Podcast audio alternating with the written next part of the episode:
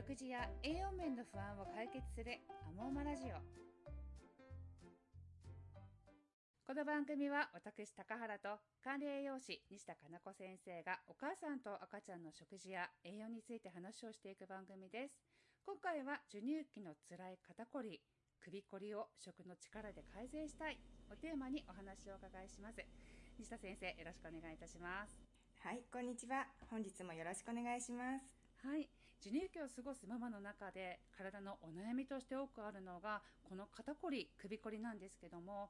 西田先生このこりの原因って何なんでしょうか？そうですよね、うん、あのこりからくるだるさとか頭痛に悩んでるお母さん、ええ、本当に多いと思います、はい、うん、あのなんでねこりが発生するのかっていうと、うん、肩や首の筋肉に負担がかかりすぎて、え、その中の筋肉の繊維っていうのがあるんですけども、はい、その繊維がカチッと縮こまって固まってしまうんですね、うん、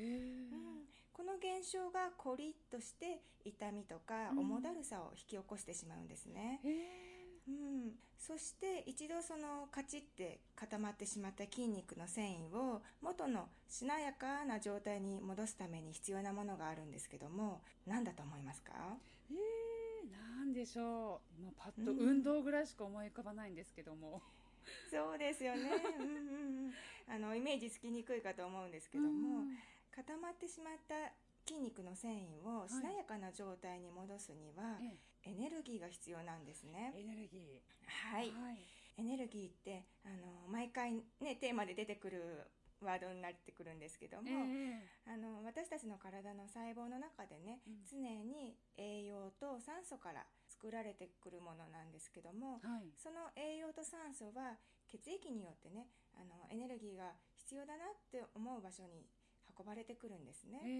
うん、なのであのカチッと固まってしまったあの肩周りとか首周りの筋肉には、うん、よりたくさんのエネルギーを作り出すためにあの良い血液の流れが必須になってくるんです。うん、ね、あの肩こり解消には血液の流れをね良くしてあげることだよってよく聞きますよね。そうですね。うん、あのまさにその意味っていうのは血流を良くしてカチッと固まってしまった筋肉にエネルギーを渡そうねっていうことなんです。なるほど。血流良くするってよく私も聞くことあるんですけど、うん、血流が悪くなっているからエネルギーが作られずに固まってしまっている状態なんですねはいその通りです。うん、でもちょっと想像してください。はい、はい、あのこりが発生した筋肉は、うん、カチコチで圧力が高まっているんですねまず、はい。うん、でその周りの血管をあのギュッて押し狭めてしまっているんです。うん、あのそうすると血液は血管の中を流れにくくなりますよね、はい、はい。はい、そうやってコリが発生すると血流が悪くなる、うん、血流が悪くなるとコリは解消しない、うん、ね、そしてますます血流が悪くなるっていうような悪循環が発生してあの私常に体凝ってますっていうような状態になってしまうんですね。えー、ありますよね、うん、常に凝っている状態。はい。ね、それにあの肩とか首には、脳まで血液を運ぶ大事な血管も通っていまして、はい、うん、あの肩こり首こりがあると脳内に十分な血流が届かずにあのフラフラしたりあと吐き気を感じるような頭痛につながったり、うん、うん、あと眼性疲労と言われるような目の疲れですね、うん、そういった症状もあのつなげてしまうんですね。に出産後のお母さんは常にね赤ちゃんを抱っこそれから授乳それからね寝かしつけであの肩周り首周りの筋肉って負担かかること多いかと思います、えー、うん、あのだからといってね整体やマッサージに頻繁にも通えないですしね、うん、あの負担って聞くとうん、例えば筋トレしすぎとか筋肉の使い,、うん、使いすぎでね、あのー、負担かかってるっていうような印象を持たれるかもしれないんですけども、うん、うん、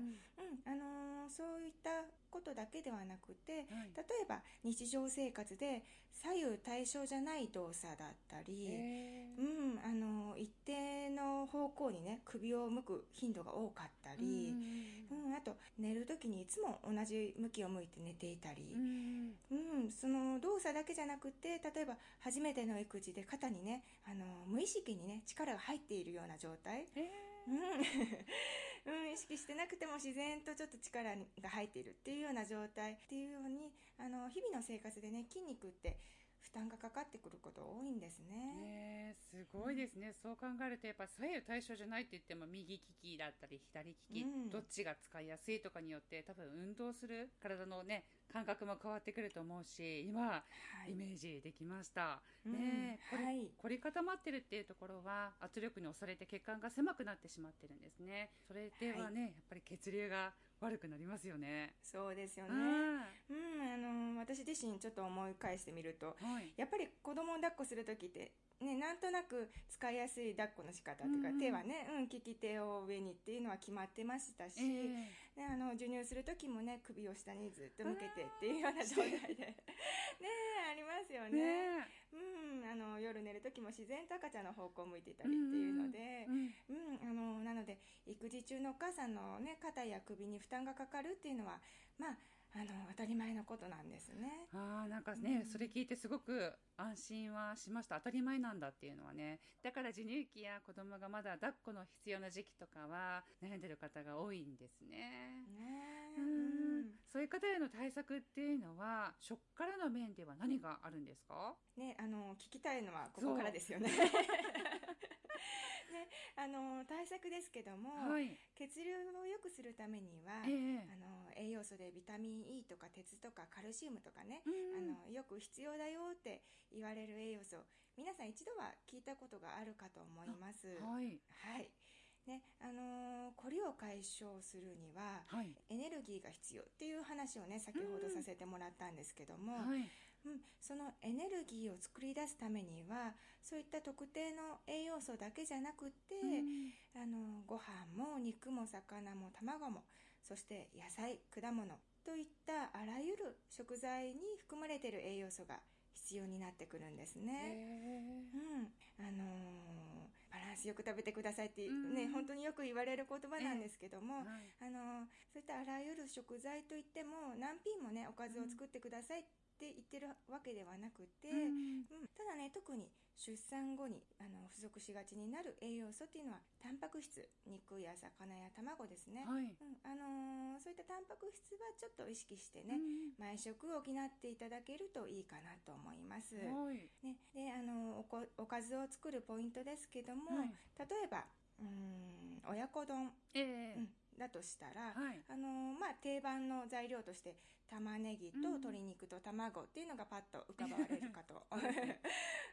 思うんですけども、はい、うん、あのその中にあの人参とかほうれん草とかきのことかねうん、そういったものもあの普段ちょっと入れないんじゃないかっていうような野菜とかをちょっとプラスして入れてあげて、うん、で最後にねあの皮を剥くだけのフルーツなどを一品食べてもらうとその親子丼一品の中でもあのあらゆる食材を入れてあげてエネルギーを作りやすい体にしてあげることができるんですね。へえ、なんかいいですね。簡単に作れそうですね。一品だけっていうとすごく気楽に作れそうな気がします。ね、うんはい、そして肩こりとか首首こりにも血流を良くするためにはやっぱり一番いいのはバランスの良い食事をとるっていうこと。ね、バランスって言ってもね難しく考えがちなんだけど今言ってくれたみたいに一品でも十分に取れるっていうことで、ね、それで取ることが大事だということですね。はい、その他季節柄、うん、これからの季節、はい、おすすめなものってありますか？そうですね、あのー、これからやっぱ冬に向けて寒くなりますので、えーはい、うん、やっぱり皆さん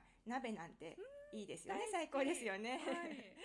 うん、あのー、ね、鍋の中肉や魚もたっぷり入れちゃっていただきたいんですけども、はい、うん、あのー、ただ鍋の野菜ってなると、白菜とかネギとかね、はい、あの色が淡い野菜が定番になりますよね。はい、うんあのー、例えばその中に先ほどもお話ししたように人参だったり小松菜だったり、色の濃い野菜を足してあげると、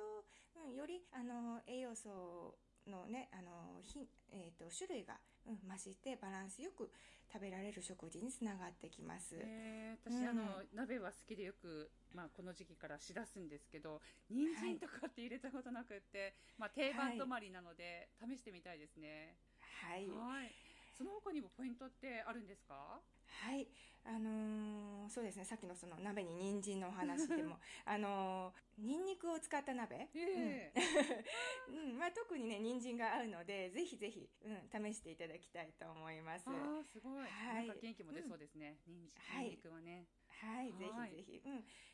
そうですね。その他のポイントですけども、えー、私があの唯一ね栄養素として血流のために意識してくださいっていうようなお話をさせていただくとしましたら、はい、うん、あの油です。油。あの加工品などにね多く含まれている植物油脂っていうのは、うん、あの体内体の中に入っていくと、うん、酸化という攻撃を受けやすくなってまさにね、あの血流が血液が流れにくい血管を作ってしまいます、うん、なので加工品それからお菓子類惣菜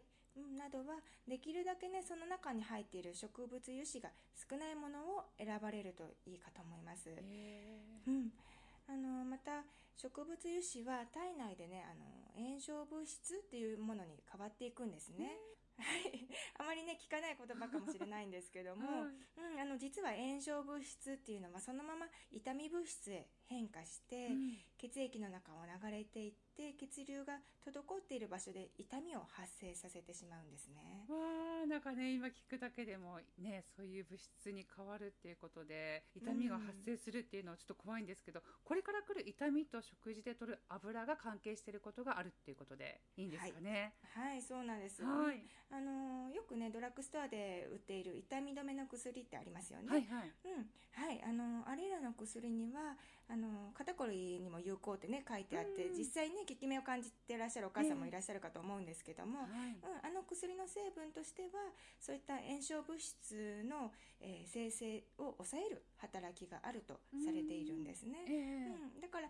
あのそういった効果あそういった薬にね効果を感じるっていうような場合は、まああの体内に取り入れる炎症物質の元となる植物油脂の量をね、少し見直していただいてもいいかもしれませんね。なるほど。ね、薬を飲むとね、改善はするんだけども、薬を飲むことで改善するんだったら、ね、自分自身で口に入る食材から改善していけたらいいですね。はい。はい。うん。あの、もう一つお話しさせてください。はい、お願いします。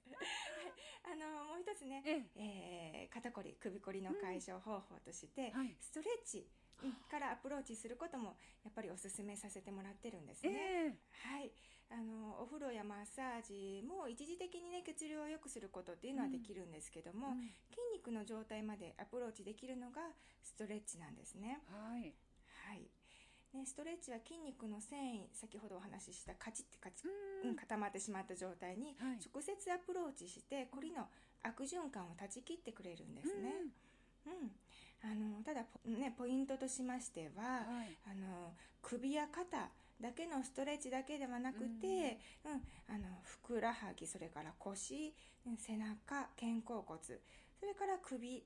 といった全身の筋肉を刺激してあげることなんですね。うん。はい。あのー、なんとなくね想像つくかと思うんですけども筋肉っていうのは全身の骨それから胃腸などの臓器ですね、あと血管、うん、とつながっていますので、あのー、首肩だけのストレッチではなかなかね、うん、ほぐれていかないっていうことになるんですね。私もこれまで多分首とか痛いとか凝ってる部分しか触ったことなくって、うんうん、マッサージね、はい、この部分しかしないっていうことがもう自分の中で当たり前だったからね、はい、確かに全身のことを考える流れを考えるとあまり効果なかったのはそういうことだったんですね。いやいやいやいや。すごいストレッチって、と今ちょっとびっくりしました。そうですよね。ねうんうん。あのー、まいろんなね YouTube でもねストレッチ動画出てますし、話題のストレッチ器具など使ってもらってもいいですし、うん、とにかく1日のうち5分できたらその1日の中で決まった時間に実行すると習慣づきやすいです。うん、う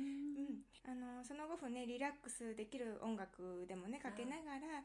うん、いいですよね。いいですね。うんうん。普段の刺激ができない筋肉をほぐす時間として、まあ、自分へのご褒美タイムとしてもらってもいいですし、うんえー、そういった習慣づけてもらうと、これから来る、あの、辛い症状にはね、うん、あの、の解消につながりやすくなります。ははい、すごい。ね、やっぱりそういうふうにリラックスをして、体をね、心地よいと感じながら続けられたらいいですね。はい。はい。今回は授乳期の辛い肩こり、首こりを改善したいをテーマにお話をお伺いしました。肩こり、首こりが起こる原因。ね、しっかり分かった気がします。西田先生、ありがとうございました。ありがとうございました。